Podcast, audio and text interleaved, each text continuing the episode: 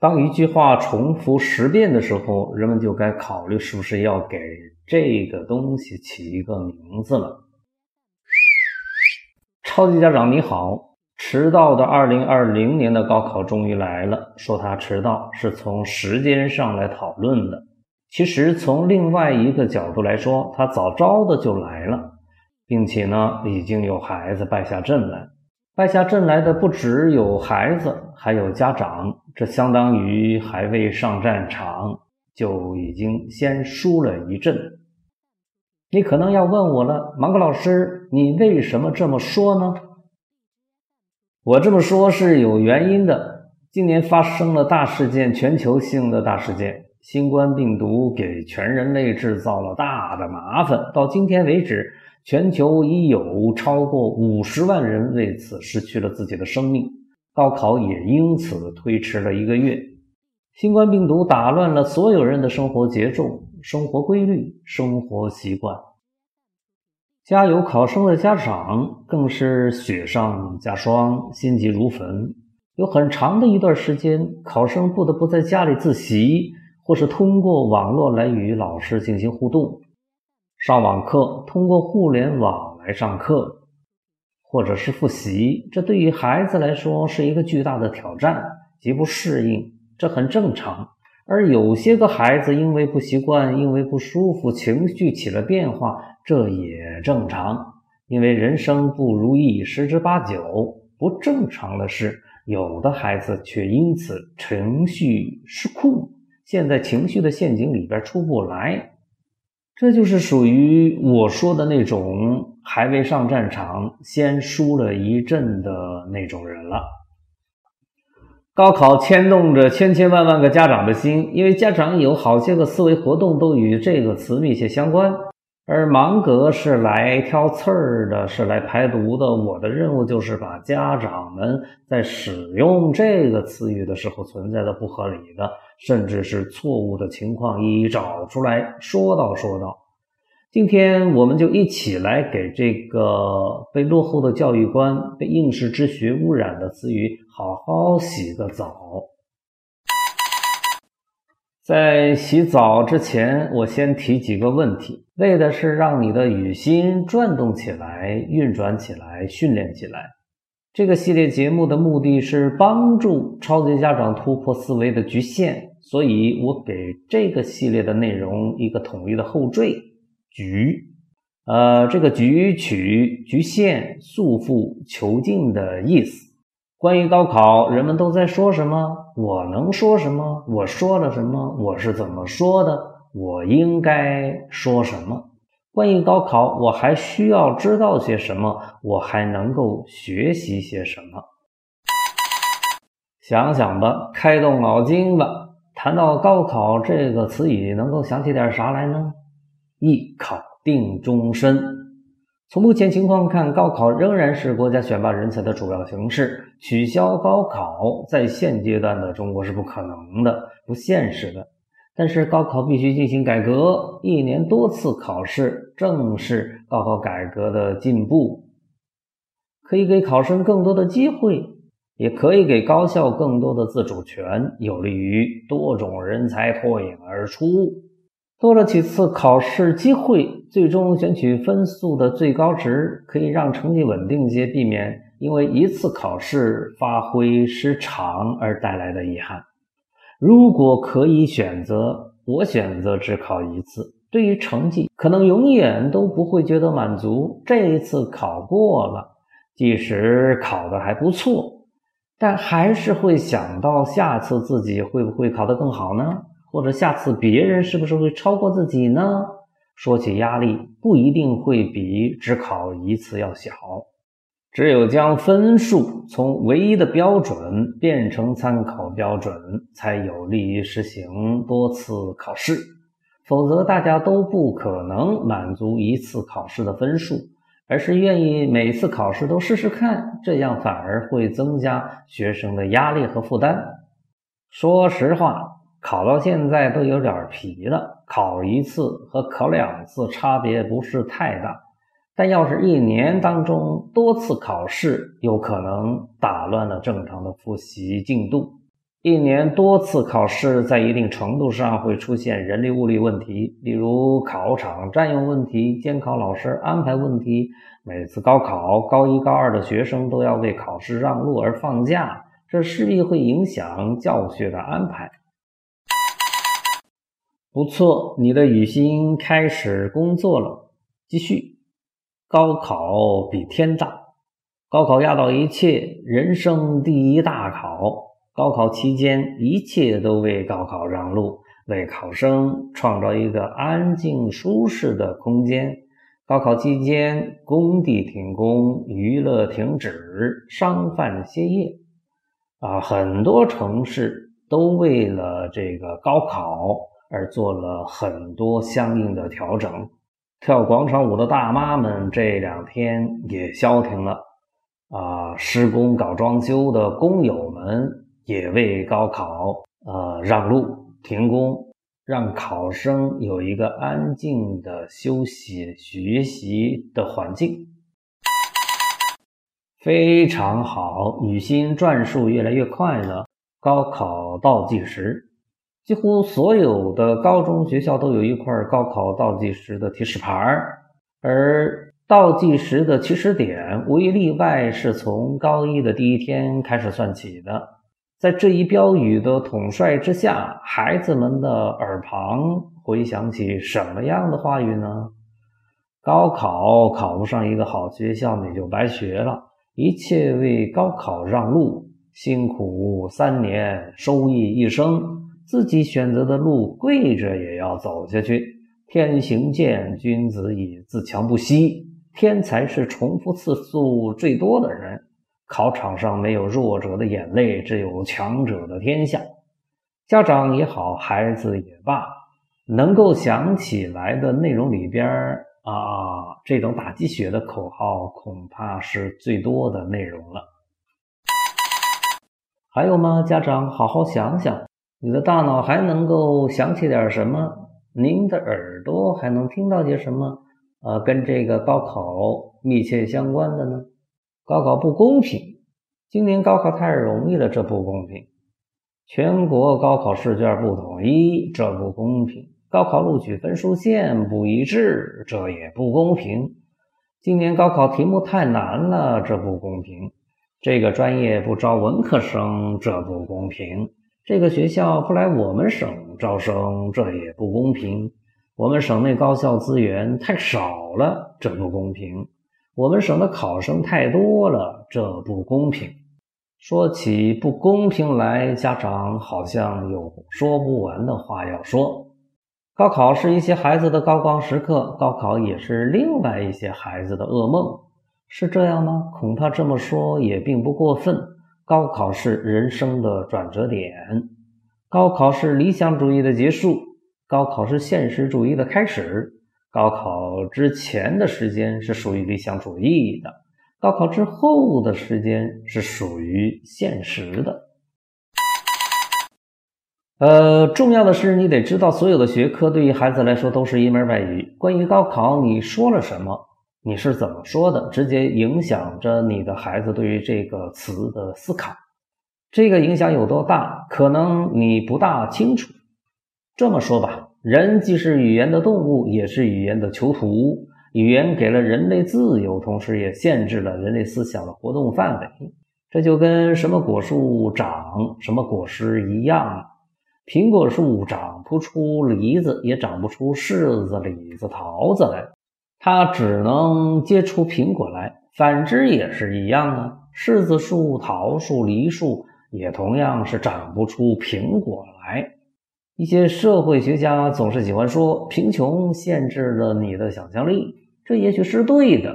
我想说的是，比这个更严重的是，语言限制了你的想象力。如果我们想要解放自己的想象力，让自己的想象力插上翅膀，怎么办呢？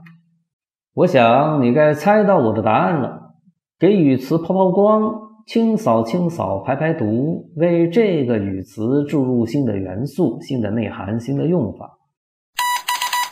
关于高考，你都说了些什么呢？百分之九十九的时间与笔墨都在说：“加油吧，我的孩子！努力吧，我的寒门子弟！拼搏吧，拼命吧，我的熊孩子！”早在几千年之前，我们的先人就在喊着同样的话语：“吃得苦中苦，方为人上人；学而优则仕，宝剑锋冲磨砺书，梅花香自苦寒生。”几千年之前，我们就有这样的故事：头悬梁，锥刺股。我们今天的重点不是讨论这些话的对与错，大体上他们都是有道理的。我今天要谈的重点是你家长关于高考的表达如此贫乏，这才是一个大的问题。这是一个普遍现象，这也几乎是。一个从塔底到塔尖儿都存在的一个现象。同意这个说法的家长，请你继续往下阅读。关于高考，当然你能听到的，你也不时发表发表你的意见的，还有关于高考如何改进的话题。这个话题也有问题。老实说，这不是你要操心的，这是一个总理该操心的事儿。与你的关系不大，但是你却燃烧了不少的脑细胞在这个话题上边。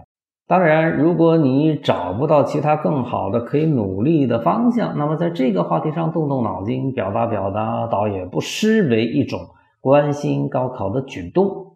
问题的不幸在于，正如我所猜测的一段的，你关心这个话题，是因为你实在找不到另外可以操心的维度。维度这个词的意思是人可以自由的去进取活动的方向。你的维度少，说明你的自由度就比较低，不自由，可选择的着力点十分的有限。即便你同意我的观点，但是你明天仍然会在老路上重复昨天，这是为什么呢？因为惯性的力量十分的强大，比你想象的还要厉害一百倍。如果你累了，不愿再动脑筋了，那么下面的文字你也就不必再读了。我有一个观点，这个观点是说，要想让孩子进入百分之五的行列，那么请家长要有敢于进入百分之五的行列的想法与行动。先要敢，然后再跟上具体的行动。百分之五是一个什么样的概念呢？每年能够进入到九八五、二幺幺高校的孩子，加起来大概占到了全部考生的百分之五。百分之一又是一个什么概念呢？大概其每年能够进入到九八五高校的孩子，占到高考考生人数的百分之一点多。家长大体是从高考大于天开始教育孩子的，这个时候天天向孩子们灌输“万般皆下品，唯有读书高”的理念。可是慢慢的，孩子在排名上老是落在后边，这个时候好些个家长立刻又变成了知识无用论的信奉者，甚至是鼓吹者。排名很重要，非常重要，不是一般的重要，几乎所有的家长都会同意这个说法，但是。但是家长不负责任的放弃对于孩子的希望与期待，我觉得是一个更大的问题。家长们也在说一个现象：真实生活也的确一直在不断的发生同样的故事。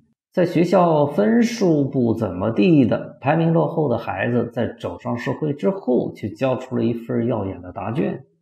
一些家长把这样的故事当做支持支持无用论的证据，这是不对的。今天我们不在这个维度上展开过于宽泛的讨论，但是这是可以讨论的。欢迎家长私信与我讨论，也欢迎你在留言区留言，与大家一起分享你的想法。同样是这些个发生在生活中的活生生的事例，它为什么不是另一个结论的证据呢？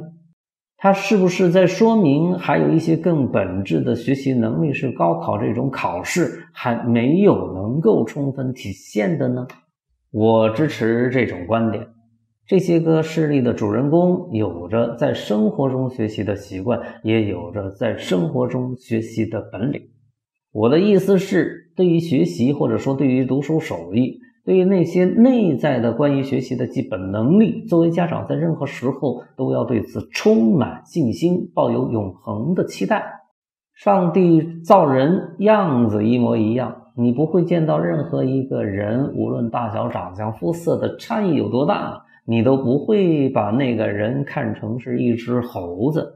但人与人之间也有着个体的差异，有的孩子听觉更出色，有的孩子视觉更出色，有的孩子爱动，有的孩子好静，有的孩子记忆力强一些，有的孩子记忆力弱一些，有的孩子的空间想象力要更好，而有的孩子的抽象思维能力要更灵敏，有的孩子就显得更有灵气。这种个体差异反映在学习上，它呈现出这样的情况：有的孩子综合排名落后，写作却十分的好；有的孩子综合排名落后，篮球却打得十分的出色；有的孩子综合排名落后，绘画上却展示出了天赋；有的孩子综合排名落后，外语成绩却一直在年级领先。有的孩子在综合排名上落后，在音乐上却展示出了过人的潜质。凡此种种，我只是想要告诉你：人会学习，学习这个事情上边有先天性，也有后天的手艺。任何时候、任何情况之下，都不要放弃对于读书手艺的追求。你的孩子哪怕是全校倒数第一。也仍然需要提高读书手艺，也一定能够提高读书手艺。任何时候都不要成为知识无用论的信奉者，更不要成为知识无用论的鼓吹者。家长可以对高考说出一万个不满，满肚子的牢骚。我相信这个事情，但我仍然要提醒家长们承认另一个结论。高考仍然是最最公平的人才选拔机制。第一学历很重要，第一学历非常重要，第一学历特别重要，它决定着一个孩子未来可以选择的机会的成色，机会的多少。无论是升学还是就业，这都非常重要。考上一所985的高校，虽说不能决定你的终生，但是却可以为你提供许多机会。为你打开很多扇门，而这些个门上都写着“本科就读于985大学”这样的通关条件。如果你纠结于高考，这也不公平，那也不公平，那么你会找，那么你可以也能够为他找出一万个不公平的表现来。如果你同意高考是天底下最公平的人才选拔机制，那么你全力以赴准备高考的概率会大大的提高。那么你将注意力、将有限的资源集中用在高考上的概率也会大大提高。考上985，找个好工作，这话有毛病吗？不仔细想，这话倒是真没毛病。仔细想想，却可以发现他的毛病。如果你的孩子只要你这么一说，他就来劲儿，那么恭喜你，你交上了好运气。可是找个好工作，真有这么大的威力吗？外部力量驱动孩子的学习，真有那么大的力量吗？什么是外部力量？找一个好工作，对于学习的动力机制来说，就是一个外部力量。不是说外部力量不是力量，而是说外部力量只是外部力量。光有外部的驱动力，恐怕还不能保证孩子对于学习有持续的兴趣，不能给孩子提供足够的力量去克服学习过程中遇到的种种困难。那么，关于学习有没有内部的驱动力呢？当然有，而这种驱动力才是你最希望孩子拥有的。这种内部的驱动力是兴趣，是爱好，是对于知识本身的追求。培养孩子的内部驱动力是一项更重要的任务。世界是复杂的，世界是变化发展的。家长如何才能够挤进百分之一的行列呢？不学习是做不到的。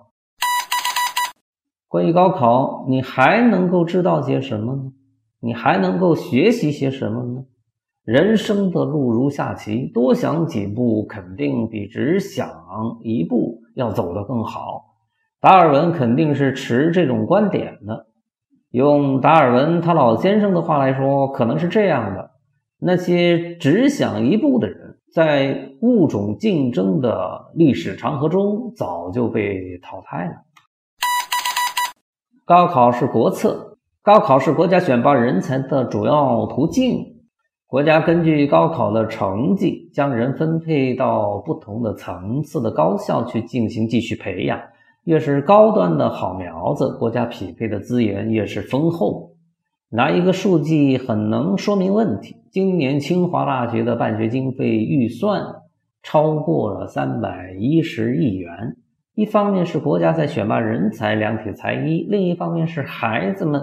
在响应国家的号召，积极接受国家的选拔。一方面，你要理解国家的人才战略；另一方面，你又要研究孩子的兴趣爱好与人生的理想。这两方面都要兼顾。为什么国家在这个时代提出强基计划？你知道什么是强基计划吗？你明白强基计划的背后的原因吗？培根在几百年之前说：“知识就是力量。”科学作为一种推动人类社会进步的力量，越来越展示出它的威力。在电磁学出现之前，科学可以凭借技术驱动一直往前发展，可以说那是一个技术驱动的时代。就是说，科学的进步在技术工人、技术工程师那里就可以超前发展。可是电磁学。这样复杂的科学被发明出来之后，人们开始意识到，没有理论的突破，科学将无法继续前进。后来，航空航天、核能的开发与利用，无一例外的在证明这个论断，那就是科学越来越复杂，没有理论上的突破，就没有技术突破的可能。呃，今天咱们的训练就到这儿吧。你可以继续思考，努力让自己激进百分之一的家长的行列。高考仍然会继续，与星际也将继续。你的好朋友，创造哲学的开路先锋，超级家长工程发起人芒格，二零二零年七月七日于蓝田。沿着人类祖先亿万年演化的主旋律所指引的方向前进，沿着人类历史上星光人物探索的足迹前进，沿着人类的创造物知识发生树生长的方向前进。